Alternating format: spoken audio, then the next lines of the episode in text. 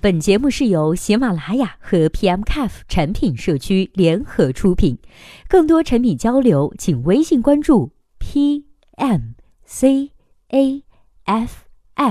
公众号获取。Hello，大家好，欢迎收听本期的节目。今天呢，要和大家来分享的文章题目叫做 “BI 产品线产品经理和大数据产品经理是一回事吗？BI 会是做大数据的基础吗？”今天为我们做出回答的这位作者呢，名字叫做玉豪同学。那接下来时间，我们一起来听一下他是怎么说的吧。单从名字呢不好判断，再加上不同公司的定义不同，所以这个问题呢没有通行的答案。一要看 BI（Business Intelligence） 商业智能中的智能到了什么程度。BI 是什么不用解释了，但是其中的 Intelligence 达到什么程度，决定了 BI 的具体工作是什么。如果 I 指的是不同纬度的统计、指标计算、DW 和自动调度等等东西，那么 BI 跟做后台区别不大，就是需要你额外补充一些数据库和数据仓库的知识而已。实际产出就是一个 Web 或者是 H5 的平台呈现报表。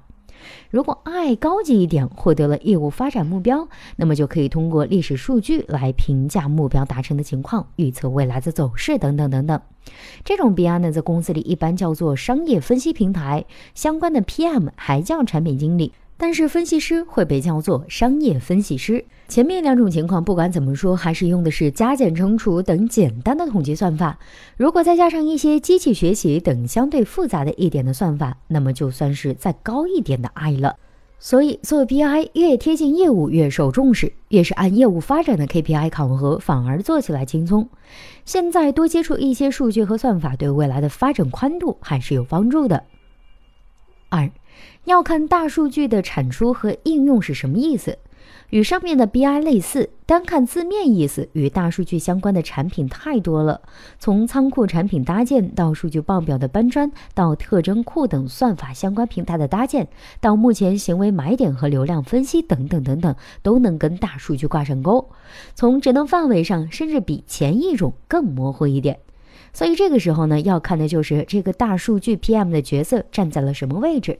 这个呢，就和公司有关了，是需要他把数据整理好、存好、搭建，需要给领导的决策提供数据支撑、报表，还是需要他根据数据直接给出问题的答案、分析，甚至再高级一点的，直接做业务问题的诊断、咨询吗？